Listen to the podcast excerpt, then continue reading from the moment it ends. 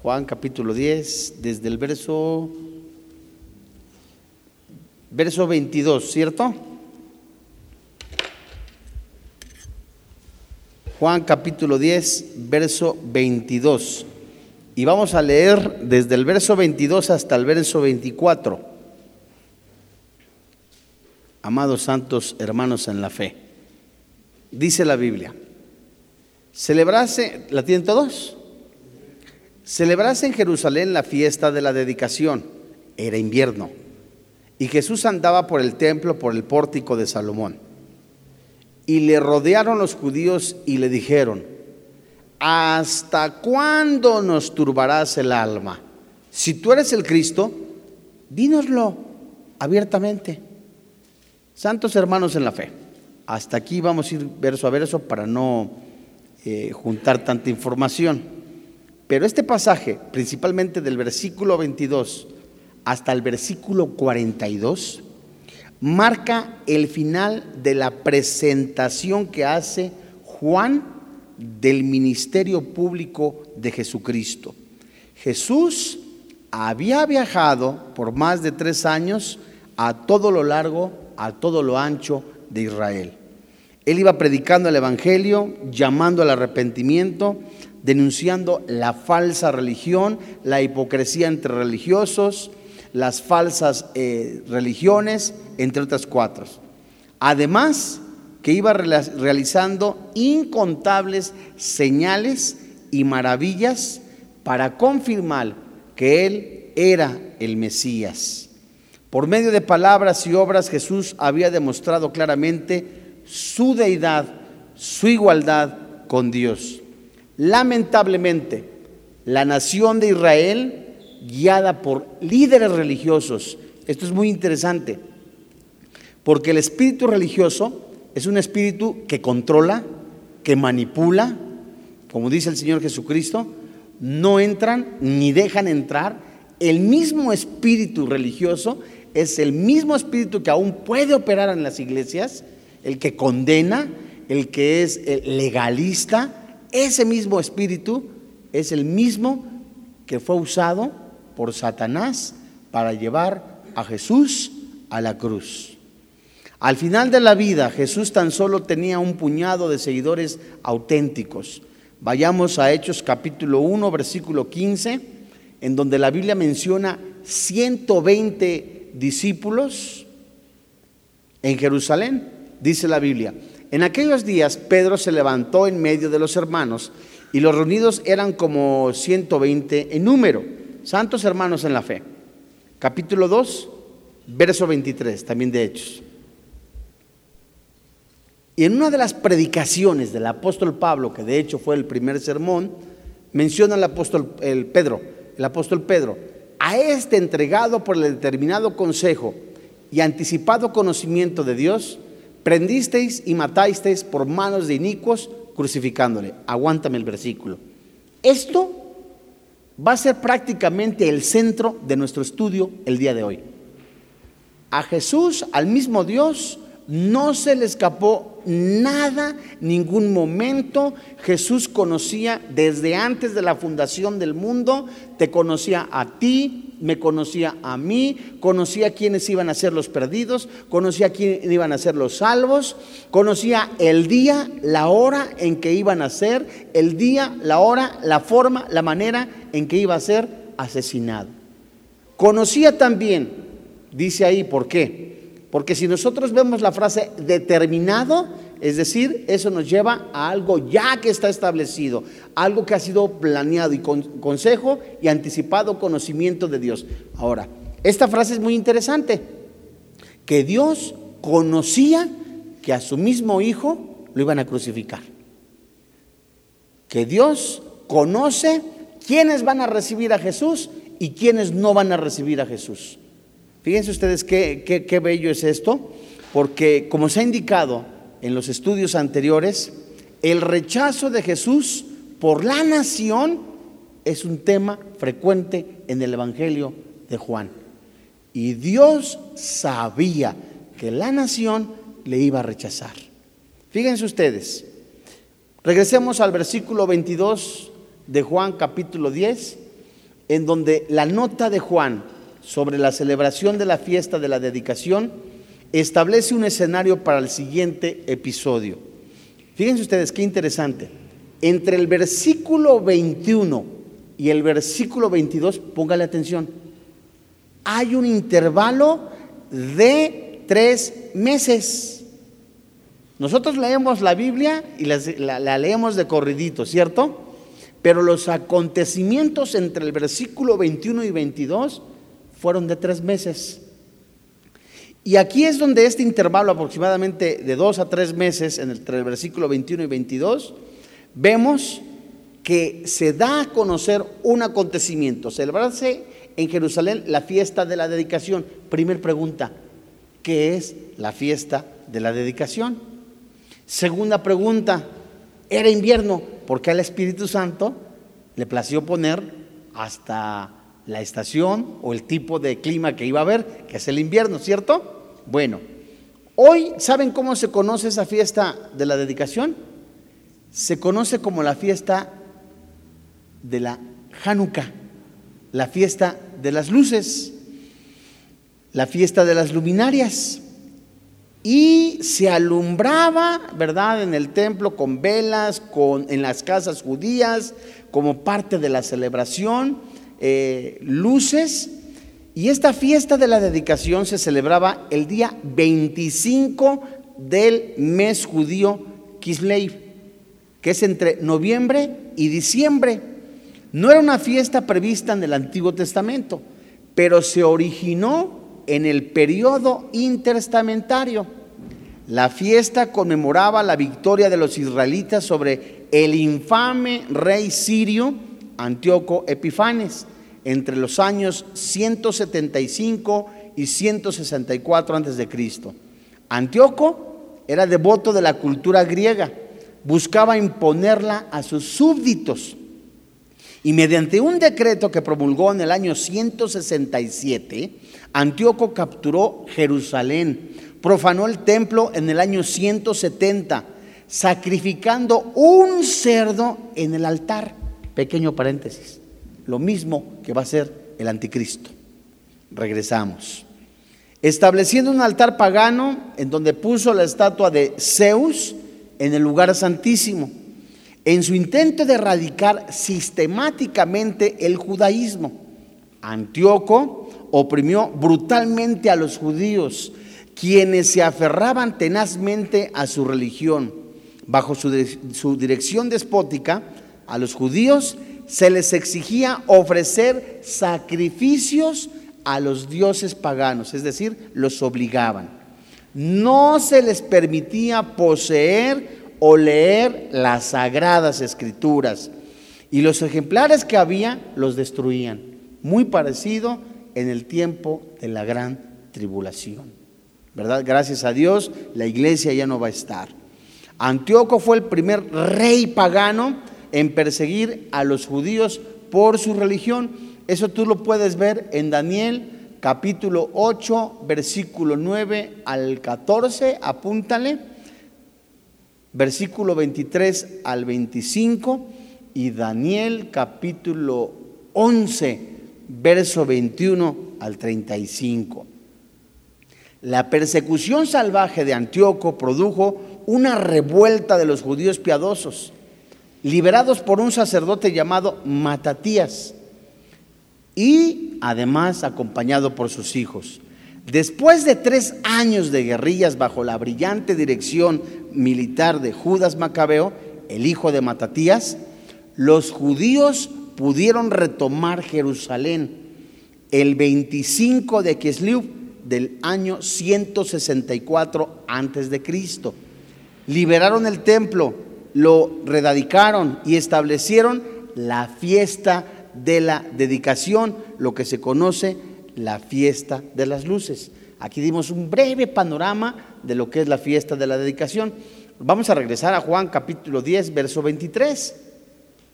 Porque la fiesta de la dedicación que celebraba la revuelta exitosa tenía lugar en qué?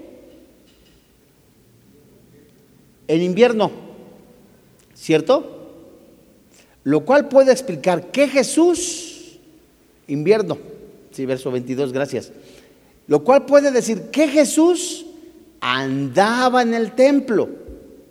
Estaba específicamente en el pórtico, dice el versículo ¿qué? 23. Y algunos ven en la referencia, fíjense ustedes qué interesante, eh, si quieres ponerlo y si no, pues ya, ya leímos el versículo 22 en relación al, invierno.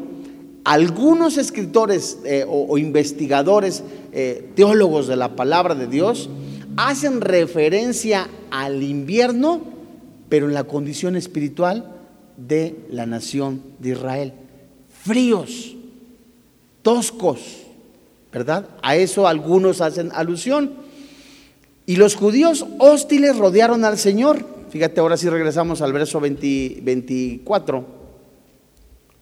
Rodearon a los judíos y le dijeron, ¿hasta cuándo nos turbas el alma? Es decir, los religiosos se sentían inquietos, molestos, sin paz, como muchas veces un no cristiano, con la luz que tienes dentro, incomodas a las demás personas. Tú que eres cristiano y ya de repente te dicen, ah, ya llegó el cristianito, escondan los pomos, escondan las cervezas, los... ya llegaron estos. Porque eso incomoda. Era exactamente más o menos para entender lo que ocasionaba la persona del Señor Jesucristo con los religiosos. Incomodaba. Pero fíjense ustedes, le rodearon, esa palabra rodear no es así nomás para, para escucharlo, era literalmente para intimidar, para querer, querer tomarlo y casi golpearlo, porque ya habían intentado matarlo. Pero dice la Biblia, y le rodearon los judíos y le dijeron, ¿hasta cuándo nos inquietas? ¿Hasta cuándo estás turbando el alma?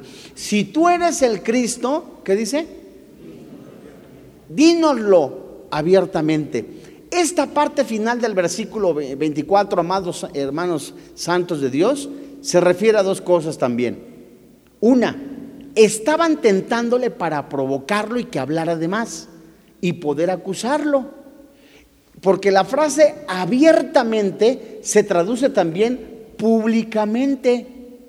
Entonces, si él se sentía intimidado, es decir, le rodearon, le estaban diciendo que les inquietaba y además la pregunta tenía doble fondo. ¿Por qué?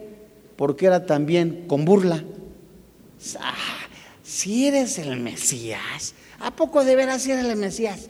Si eres cristiano, ¿por qué no lo dices públicamente? O sea, tenía doble fondo, era con el fin de burlarse, con el fin de intimidarlo, pero también con el fin de acusarlo. Fíjense ustedes qué interesante. Dice el verso 24, que hasta cuándo nos turbarás el alma. Esta pregunta tenía doble fondo. Pero hay algo muy, muy interesante. Vayamos al versículo 25, porque cuando ya vimos que este, le rodearon, dinos públicamente si de veras eres el Mesías. Contesta Jesús, verso 25. Jesús le respondió, os lo he dicho. ¿Y qué dice la Biblia? Y no creéis. ¿Te acuerdas el significado de la palabra creer? Que ya estudiamos. El significado de la palabra creer es depositar de manera total, porque hasta Satanás cree, Satanás no es ateo, pero en el caso de la salvación, el cristiano cuando cree, cuando Jesús confronta a los discípulos, ustedes por qué me siguen? Y Pedro le contesta, ¿a dónde quieres que vayamos? Solo tú nos das palabras de aliento. En ti creemos. ¿Verdad? Esa palabra creer se traduce depositar de manera total tu esperanza, tu confianza, tu vida. Y Jesús les estaba no solamente diciendo, Jesús les respondió, os he dicho y no creéis, es decir, ustedes no depositan nada de confianza en mi vida, en mí. Las obras que yo hago en nombre de mi Padre, ellas que dice la Biblia, dan testimonio de mí. Dos veces el Señor indica un problema o una actitud en el corazón de los religiosos, que era que no creían. Y es lo que sucede si nosotros vemos el ejemplo de Lázaro, ¿verdad? Lázaro y, este, y el mendigo, ¿qué sucede? que Lázaro, los dos mueren, y, fíjate, esto es el millonario, este millonario impresionante y el mendigo, eh, este millonario que quería que Moisés, que fuera alguien a avisarle a sus familiares, que les avisara, oye, si ven a alguien vivo, quizás crean. Esta es una evidencia de que la fe no es por ver, ni por ver milagros. La fe es un don que Dios da. Hebreos 12, 1 y 2, puesto los ojos en Jesús, el autor y consumador de la fe. Sigue el mensaje. Jesús le respondió, os lo he dicho y no creéis. Es decir, vieron milagros, vieron resurrección de muertos, multiplicación de panes. Dios mío, como en la vida de cualquier persona. ¿Qué necesita ocurrir en la vida de una persona para que sea sensible a la voz del Espíritu Santo? Y al contrario, muchos aún endurecen su corazón. No les faltaba información a los judíos, porque muchos de ellos conocían las escrituras. ¿Sabes qué les faltaba? Carecían, carecían de comunión con Dios. Podían saberse los 1180 capítulos de la Biblia. Te puedes saber los 1180 capítulos de la Biblia. En esencia lo sabes, te lo sabes, sabes dónde están todos los versículos, lo sabes de memoria, pero no tienes comunión con Dios. Y te enorgulleces que sabes la Biblia, y te enorgulleces que conoces todos los versículos, pero el punto no era ese, amados hermanos en la fe, sino que no tenían comunión con Dios. Y un cristiano debe, por necesidad, tener comunión con Dios. Juan capítulo 15, versículo 1 hasta el 7. Separados de Jesús, nada podemos hacer. Su incredulidad no se debía a la exposición insuficiente de verdad. Es decir, ellos no eran incrédulos porque no, no, habían, habían dejado de ver evidencias, sino porque tenían un corazón duro. Y sucede con muchas personas que no son cristianas. Ay, ¿a poco crees que porque tienes la Biblia dices la verdad? La única verdad absoluta es la palabra de Dios. ¿A poco crees que porque eres cristiano tienes el cielo? La única evidencia es el sacrificio de Cristo en la cruz. No se necesita más reconocer la incapacidad humana de que no es a través de ritos ceremoniales, de que no es a través de ritos religiosos, de que no es a través de ninguna práctica religiosa en la que yo tengo la salvación. Es únicamente Juan capítulo 7, verso 37, Jesús lo dijo, si alguno, eh, Jesús se puso en pie, si alguno tiene sed, venga a mí. Es decir, habla de necesidad, reconocer mi incapacidad y tomar de la fuente de agua viva en el Señor Jesús. Juan capítulo 3 verso 19 al 21. ¿Qué dice la Biblia? Esta es la condenación, que la luz vino al mundo y los hombres, ¿qué dice la Biblia? Dios mío, ¿cuántas, ¿cuántas personas han escuchado el mensaje de salvación? Han escuchado que Jesús es el camino, la verdad y la vida. Han escuchado que Jesús es el único medio. No hay otro nombre en que pueda ser salvo una persona más que en el nombre del Señor Jesucristo. ¿Y qué sucede? Los hombres aman más las tinieblas que la luz, porque sus obras eran qué? Malas. Regresamos a Juan capítulo 1, versículo 12. Esta es una evidencia preciosa también para, para, para que, el Espíritu Santo nos muestra, nos muestra la incapacidad humana, santos hermanos en la fe, de que la salvación no es a través de ritos ceremoniales. Dios mío, lo vieron y no lo vieron. Dice el verso 12, mas a todos los que le recibieron, a los que creen en su nombre, acuérdate de la palabra creer. La palabra creer es depositar tu confianza, tu esperanza, tu vida en Jesús. Aquí también, Hechos capítulo 4, versículo 12, les dio potestad de ser hechos hijos de Dios. Recordamos Efesios capítulo 5, Efesios capítulo 2. Tanta información tan hermosa que el Espíritu Santo nos da de la adopción a nosotros como sus hijos. Pero ahora ve el versículo 13 que ya hemos estudiado en alguna ocasión.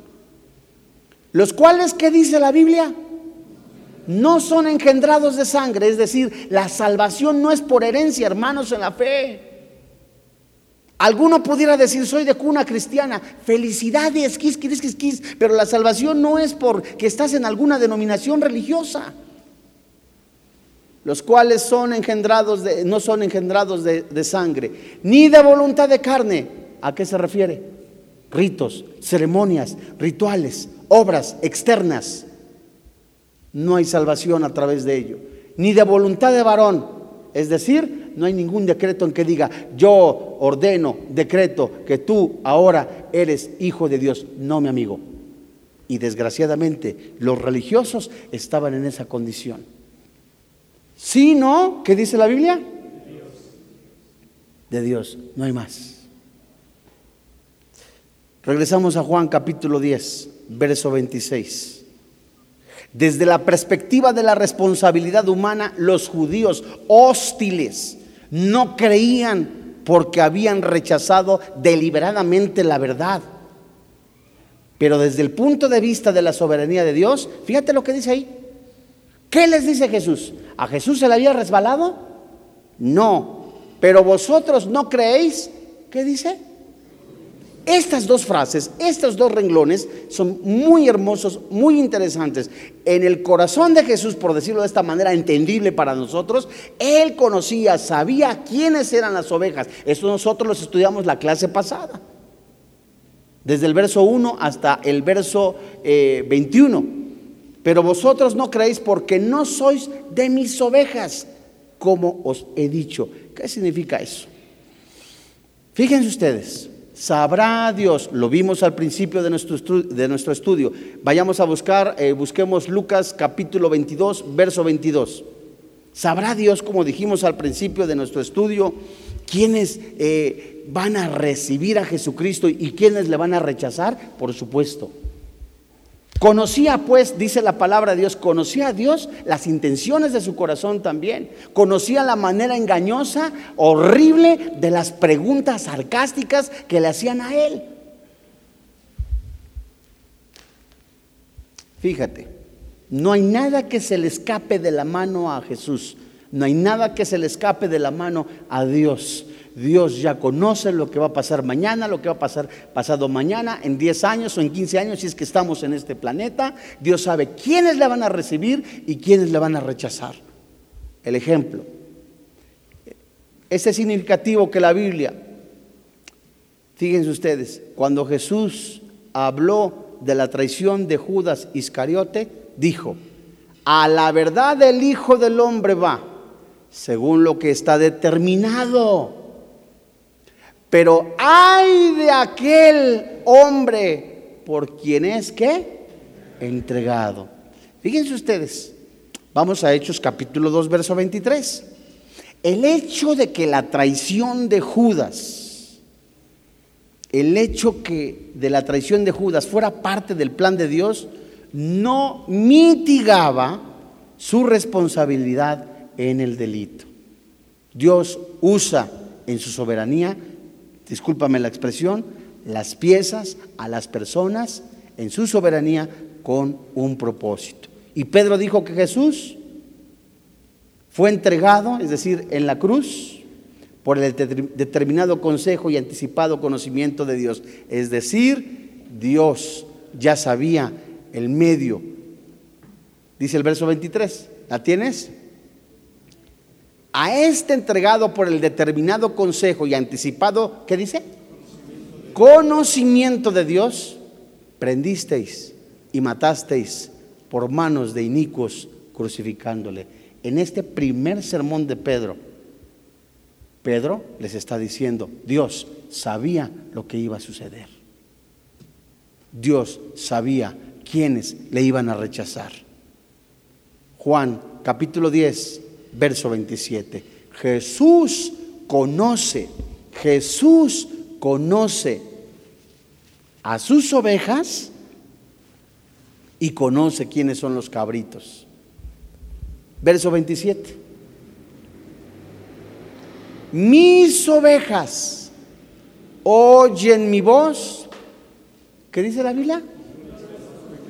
¿Te acuerdas qué significa eso?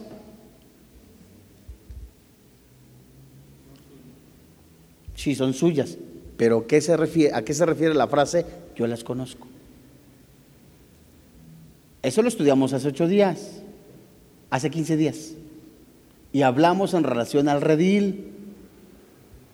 Hablamos que había dos pastores, El primer pastor llevaba a las ovejas a apacentar y en la noche le llevaba al redil. El redil era una especie de dormitorio. Ahí estaba en la puerta un pastor. Ese pastor es Jesús. Ese pastor se, ponía en la puerta e iba identificando a las ovejas. Eso habla de intimidad. Eso habla de la sensibilidad espiritual del creyente, del cristiano. Ah, Dios mío, estoy escuchando la voz de Dios, estoy escuchando la voz de mi maestro, estoy escuchando la voz de Jesús y como consecuencia, ¿qué dice? ¿Me siguen? Vamos a Romanos capítulo 8, verso 29. Romanos capítulo 8, verso 29 y vamos a leer el 29 y el 30. Fíjate. ¿Qué dice? Porque a los que antes conoció, ¿qué dice la Biblia? También los predestinó para que fuesen hechos conforme a la imagen de su Hijo, para que Él sea el primogénito entre muchos hermanos, versículo 30. Y a los que predestinó, ¿qué dice la Biblia? A estos también llamó, y a los que llamó, a estos también justificó, y a los que justificó, a estos también glorificó. Dios mío, Dios conoce todo el plan, toda la película completa. El Señor siguió articulando esta verdad maravillosa de quienes son sus ovejas y que estas ovejas las que ya son compradas con la sangre de Jesús, las que, los que somos nacidos de nuevo, no debemos de tener ningún temor de perder la salvación, no debemos de tener ningún temor de que Dios mío, y si me salgo de las manos de Dios, no, mi amigo. La respuesta está en Juan capítulo 10, verso 28. Juan 10, 28. ¿Qué, qué, qué hace Jesús? Híjole, aquí nos tardaríamos una clase entera. Yo les doy vida eterna, no vida momentánea. Dios mío, cuando a mí el Espíritu Santo me está diciendo, gracias, allí en el sacrificio de Cristo en la cruz fueron colocados en el cuerpo de Jesús mis pecados, Él recibió la ira de Dios, Él apaciguó la ira de Dios, fui comprado, dice Romanos capítulo 3, capítulo 4, cuando eh, fue como un esclavo sacado del mercado, exagorazo, ahí soy sacado, ahora soy eh, redimido, Dios mío, el Espíritu Santo me está diciendo, ahora soy colocado en el cuerpo de Cristo, lo que se le llama el bautismo del Espíritu Santo, he sido colocado en el cuerpo de Cristo, a mí me habla de una posición, de una identidad, me habla de, que ya ahora soy una criatura nueva, tengo la vida eterna. Y parte B del versículo 28, que dice, si tengo vida eterna, ¿qué dice Santo de Dios? No perecerán jamás, promesa de Dios. Y ahí también nos leemos Romanos capítulo 8 ni lo alto, ni lo profundo, ni lo porvenir, ni, cosa creada los separará del amor de Dios. Esto no perecerán jamás, grabado en mi corazón, me invita a buscar de Dios, me, me, invita a seguir exaltándole, a glorificar el nombre de Dios, a estar gozoso, me da seguridad. ¿Sí me voy dando a entender? ¿Sí o no? Y no perecerán jamás. ¿Qué dice? Parte C ni nadie las arrebatará. ¿De qué? De mi mano. Nada más hay para unos cuantos versículos, que hay muchísimos en cuanto a la seguridad de la salvación. Fíjate, el hecho de que Jesús te esté diciendo, te tengo en mis manos, estas ovejas están bajo mi cuidado, Dios mío, gracias Padre. Primer carta de Juan, capítulo 5, versículo 12 y 13. Primer carta de Juan, capítulo 5, verso 12, y vamos a leer el verso 13 también. Ah, qué hermoso es. Y nada más de la frase de Juan 10, 28, no perecerán jamás. Jesús nos tiene en su mano. Primer carta de Juan 5, 12, ¿qué dice? El que tiene al Hijo, tiene la vida. El que no tiene al Hijo de Dios, no tiene la vida. Verso 13. Estas cosas os he escrito a vosotros que creéis en el nombre del Hijo de Dios, cristianos, hijos de Dios, para que sepáis que qué, que tenéis vida eterna y para que creáis en el nombre del Hijo de Dios. Juan capítulo 5, verso 24.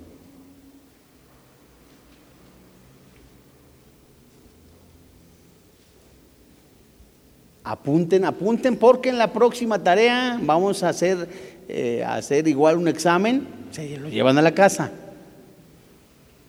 Ah, ahí están este, los regalos de las personas que, que hicieron la tarea. ¿eh? Juan 5, 24. De cierto, de cierto os digo, el que oye mi palabra y crea al que me envió, ¿qué dice la Biblia? Tiene vida eterna. Y no, ¿qué dice? Si yo tengo la vida eterna, si ya el Espíritu Santo mora, acuérdate cuando estudiamos el bautismo del Espíritu Santo, son siete, ocho lecciones, que la palabra morar se traduce vivir de manera permanente, como en casa propia. Ya no se sale el Espíritu Santo, ya está aquí adentro. Dice, el que crea al que me envió, tiene vida eterna y no vendrá condenación, mas ha pasado de muerte a qué? A vida. Ahí apúntale también Colosenses capítulo 1 al capítulo 3, Efesios capítulo 2, Romanos capítulo 6.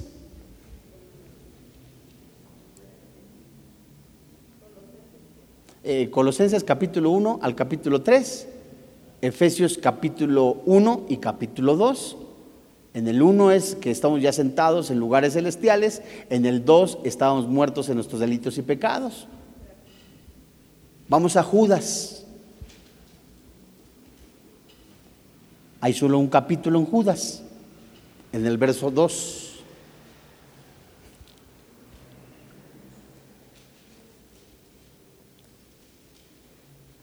Leemos desde el 1, perdón.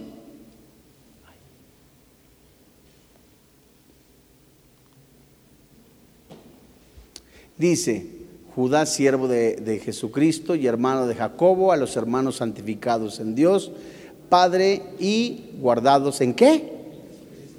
¿Eso qué les dice? Y eso tiene mucho la connotación de estar dentro de Jesús. Somos guardados en Jesús. Romanos capítulo... Vamos a, a Juan 10, 29. Juan 10, 29.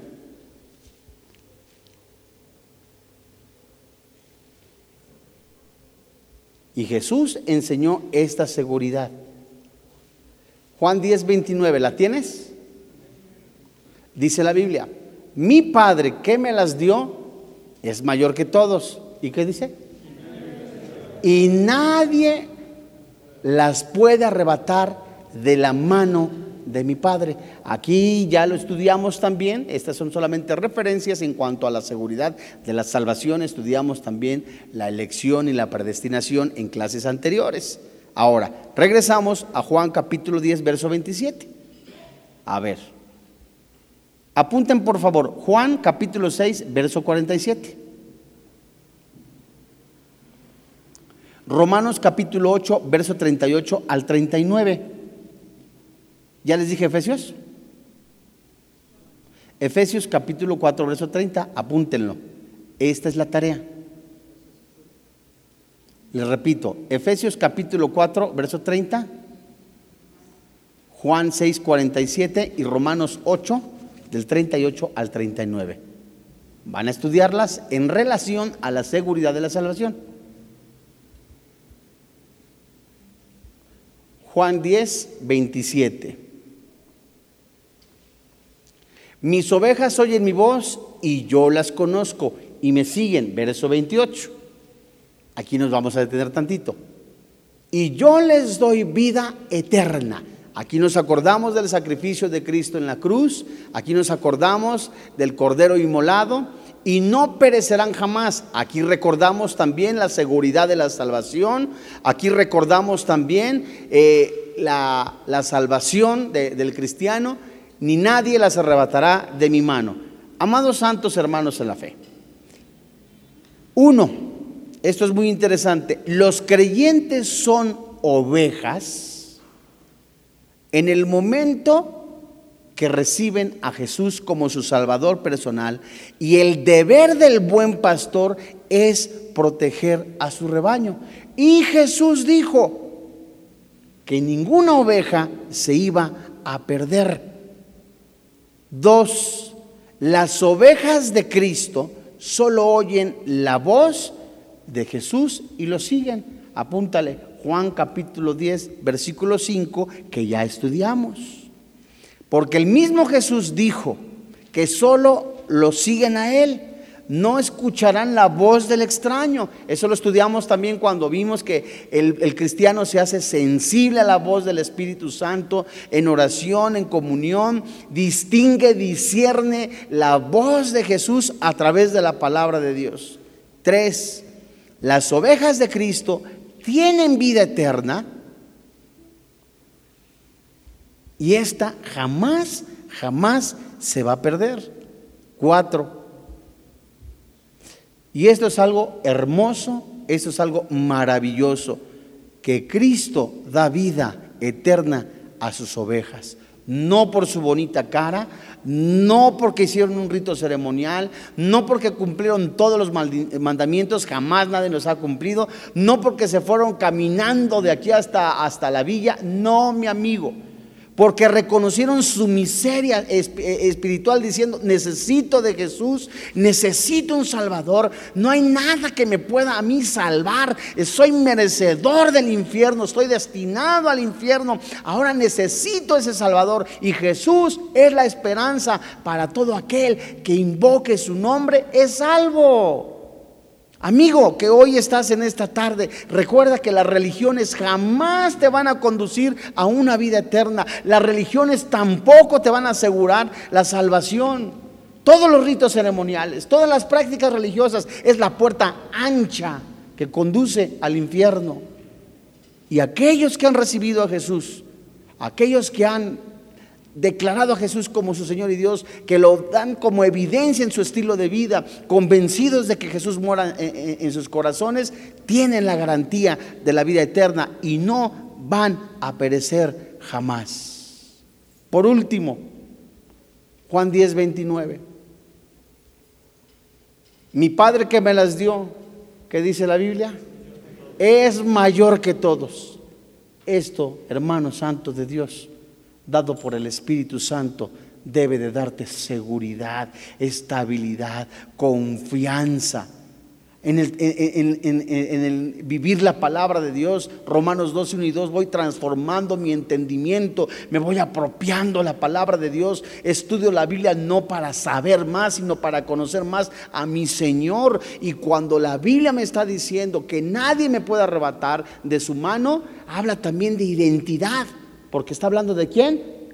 De mi Padre. Antes eh, eh, éramos borrachos, adúlteros, algunos eran afeminados, maldicientes, estafadores, eran hijos del diablo.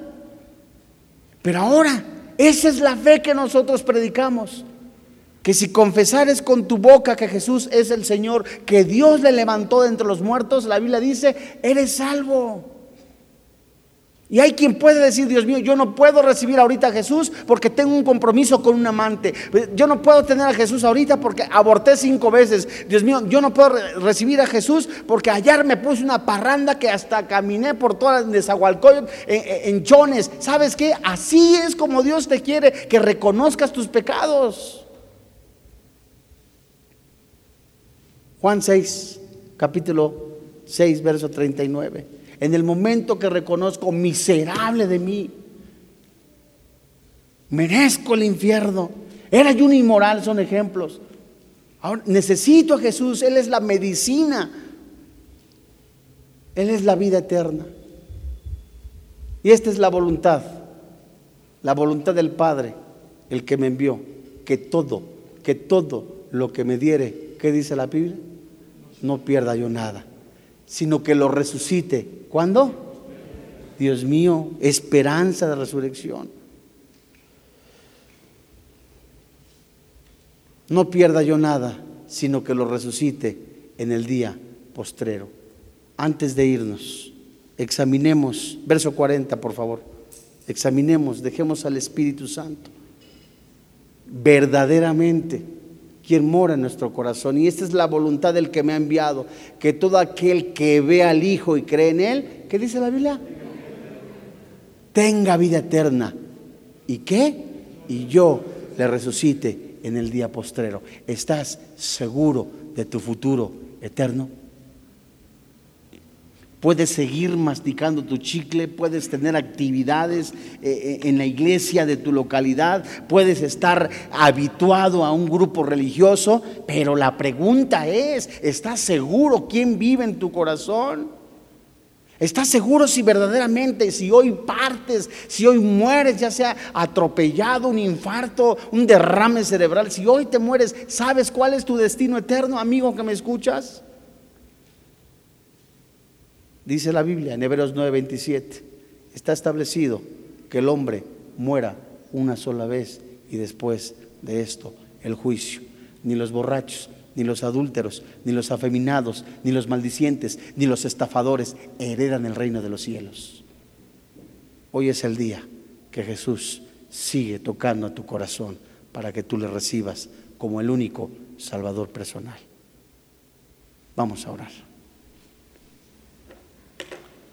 Padre, en el nombre de Jesús, hoy te alabamos, te bendecimos. Gracias, Papito Santo, porque en esta noche sigues hablando a nuestro corazón, a nuestro espíritu, para perfeccionarnos y vivir, andar en el espíritu. Hoy, Señor, tú has mostrado a través de tu palabra el destino de un ser humano. El que creyere tendrá vida eterna. El que rechace a Jesús estará separado eternamente. Hoy Dios, en el nombre de Jesús, te damos gracias porque en tu amor, en tu misericordia, sigues hablando a los hombres a un genuino arrepentimiento. Basta ya de andar en borracheras, en lascivias, en lujurias. Basta ya. Porque ha terminado con el pecado, padeció, padeció, puso su vida, cierto, y la volvió a tomar. Jesús recibió el castigo que tú y yo merecíamos. Jesús es el camino, la verdad y la vida. Es el único camino, es la única esperanza, es el único nombre dado a los hombres en que podamos ser salvos. No son las religiones, no son los estilos de vida religioso, no son las posiciones sociales o políticas lo que te da la salvación. Es Jesús el camino, la verdad y la vida. Jesús es Dios por sobre todas las cosas. Jesús es la esperanza, es la salvación. Jesús, Jesús es el único digno de recibir la honra y la gloria. ¿Cuántos de acá siguen viviendo en una doble vida en religiones? ¿Cuántos de acá siguen aún participando de cosas que ofenden a Dios? De botella en botella, de mujer en mujer, de religión en religión. Hoy Jesús sigue tocando tu corazón. ¿Has meditado el tiempo que te pueda quedar de vida en donde pasarás la eternidad? Cuando escuches la voz de Dios, no endurezcas tu corazón. Hay quien pudiera estar habituado a escuchar ya muchas veces la Biblia, la palabra de Dios y ha endurecido su corazón. Hoy el Espíritu Santo te está diciendo, deja entrar a Jesús en tu corazón. Desde ahí, desde tu lugar. Desde ahí, desde tu lugar. Recuerda que la paga del pecado es la muerte, mas el regalo de Dios es la vida eterna. Desde ahí, desde tu lugar, Jesús está tocando en la puerta de tu corazón. Él quiere concederte la vida eterna. Dile desde ahí, desde tu lugar, Señor y Dios, hoy reconozco que soy pecador, que merezco el infierno, pero también Hoy tú me has mostrado en tu palabra que hay perdón en la sangre de Jesús. Hoy yo de manera voluntaria estoy convencido que no puedo hacer nada por una salvación, por ninguna. Hoy creo que Jesús recibió el castigo que yo merecía. Que ahí en su cuerpo fueron colocados mis pecados y Él recibió la ira de Dios. Hoy creo con todo mi corazón, confieso con mi boca que Jesús es mi Salvador personal. Hoy creo que he pasado del reino de las tinieblas al reino de luz. Hoy creo que ahora mora el Espíritu Santo junto con mi espíritu, que Él me ayuda, que Él me enseña a vivir a través de tu palabra. Hoy te doy gracias por quien ahora vive y reina en mi corazón, Cristo Jesús. Amén.